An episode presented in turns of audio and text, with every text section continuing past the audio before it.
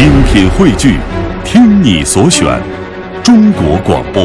radio.dot.cn，。各大应用市场均可下载。欢迎来到香港故事节目时间，节目当中，雨波非常高兴，请来香港《中国旅游杂志》副总编辑陈一年一哥，你好。你好，大家好。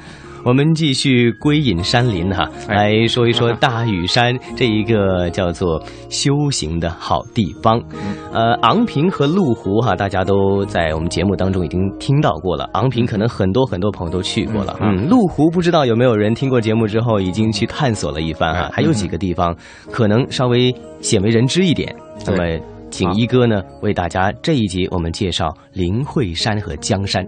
哎，我们讲过的昂坪啊，那是在最熟悉了，就是大家呃，凡是到大屿山的，没有不到昂坪去的。对对对就是宝莲寺啊，嗯嗯哎，大佛呀、啊，嗯，慕名而去哎啊，都是还有就是呃，这个。呃，心经简林呐啊，嗯这些都是很有名了，就是对呃没有人不到啊。嗯。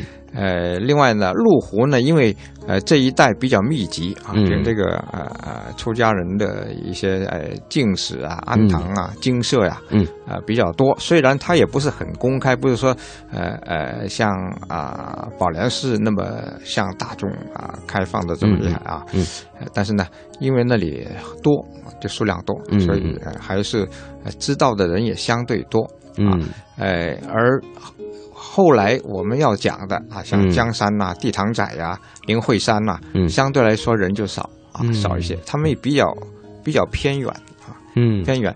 有很多的行山者啊，就是到大屿山去啊、呃行行山啊，嗯。因为那里有呃几个郊野公园啊，嗯。特别是大屿山南郊野公园啊，就是、哦。啊这一带呢。就是我说的啊，嗯。这三这这三四个隐蔽的呃、嗯。这个禅林啊所在的地方啊，嗯，哎，很多都是呃行山客到这里啊经过、啊，经过啊，甚至这里吃吃吃斋啊，嗯嗯嗯。呃，这是呃差不多多数人去都是一种旅游的项目啊，啊。但是呃真正就是留意到佛教啊、嗯这方面的还也不是很多啊，嗯嗯，所以要呃一个在节目当中为我们介绍一下了哈。那么这个地方原来有一个名叫灵会山的地方，那很多人也知道它的俗称叫做万丈布。哎，呃，这个万丈布呢，是因为这里有一条比较著名的瀑布。瀑布，这个瀑布哦。也并不是说很大，也不大啊，嗯嗯呃，但是呢，因为它是一级一级的往下流，啊，累积的高度还是挺高的啊，嗯嗯。它其实相当于一个瀑布组合了。哎，对啊。对对，它直接跟佛教也没有很大的关系。嗯。啊，只是啊这里啊有一座啊比较啊有规模的禅寺啊，嗯。哎叫做慈兴禅寺啊，啊，就是在瀑布的源头啊、哦这一地这个地方，就是万丈布之顶了，相当于啊对对啊啊嗯，哎，所以呢，呃，经常人就混淆了是灵慧山呐、还是万丈瀑啊，哎呃，不过呢，说灵慧山，嗯。呃，这个说法呢，还是呃，我觉得还是很很准确的啊，嗯因为呃，大屿山呢，就是这个岛上嗯。整个岛大部分都是山地啊，嗯嗯啊，这些山地里边呢有很多的起伏，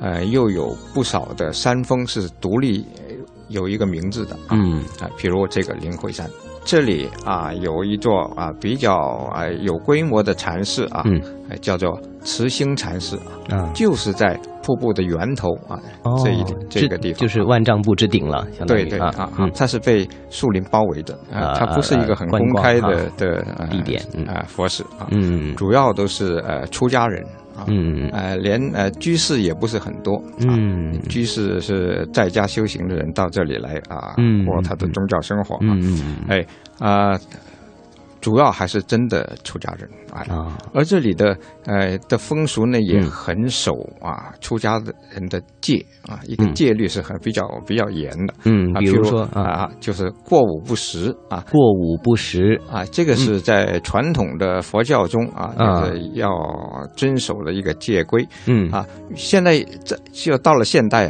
不是很多事都能够啊遵从这个戒规的啊。哦是吗？啊？因为这个嗯。这个也不是说呃很很严格，非遵从不可，啊不是。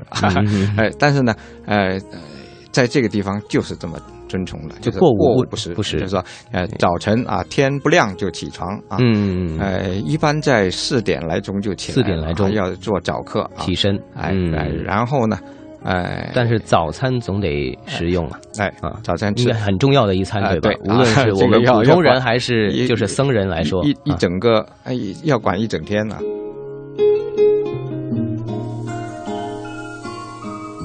灵会山的寺庙不多的，嗯。啊，呃，最主要就是这个啊，呃，慈心寺。嗯嗯嗯嗯慈心寺呢的呃，它的历史呢也不算太长啊，嗯但是呢，要把它前身也算上了，呃，也也不短啊。嗯嗯哎，大概在一九三零年就嗯已经建成了，它的前身啊嗯叫做国清禅寺。